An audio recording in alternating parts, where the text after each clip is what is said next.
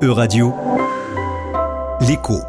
Marc Tempelman. Nous accueillons Marc Tempelman, le cofondateur de l'application d'épargne gratuite Cashbee. Nous discutons toutes les semaines de finances. Bonjour Marc. Bonjour Laurence. De quoi allons-nous parler aujourd'hui? Alors je vous propose de parler de greenwashing.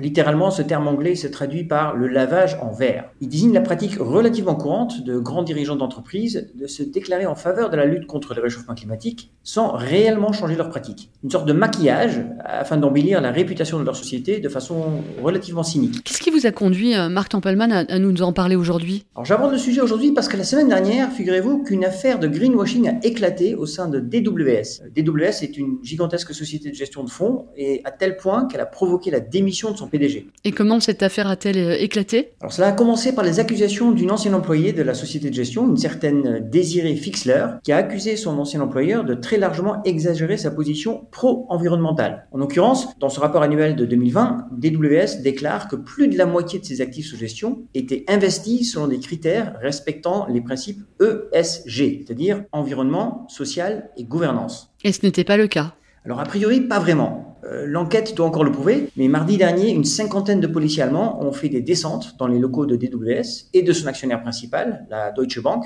pour collecter des données et saisir des ordinateurs. Le tout à la demande de la BaFin, le régulateur bancaire allemand. Quelques heures plus tard, le PDG de DWS, euh, Asoka Warman, a démissionné. La société de gestion a-t-elle euh, admis avoir exagéré ses investissements éco-responsables?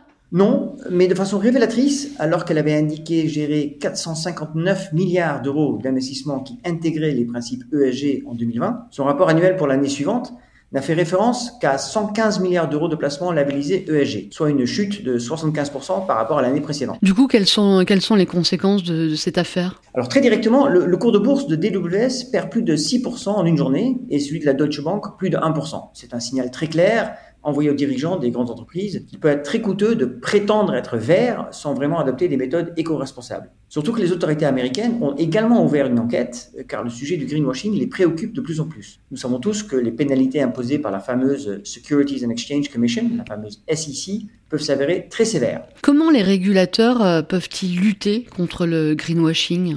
Alors la SEC prépare actuellement des standards de marché plus clairs et uniformes afin de définir ce qui tombe sur la qualification d'un placement ESG. Et elle punira euh, toute société de gestion qui abusera des termes investissement socialement responsable ou le terme placement durable. Elle sera particulièrement vigilante sur la façon dont les produits d'investissement labellisés ESG sont vendus et comment les gestionnaires expriment leur vote aux assemblées générales des sociétés dans lesquelles ils ont investi. Bref, dans le domaine de la gestion d'actifs en tout cas, il deviendra de moins en moins facile et surtout de plus en plus coûteux de se vernir de verre sans réellement changer de méthode de fond. Merci beaucoup Marc Tempelman, on vous retrouve la semaine prochaine. Merci Laurence, à bientôt.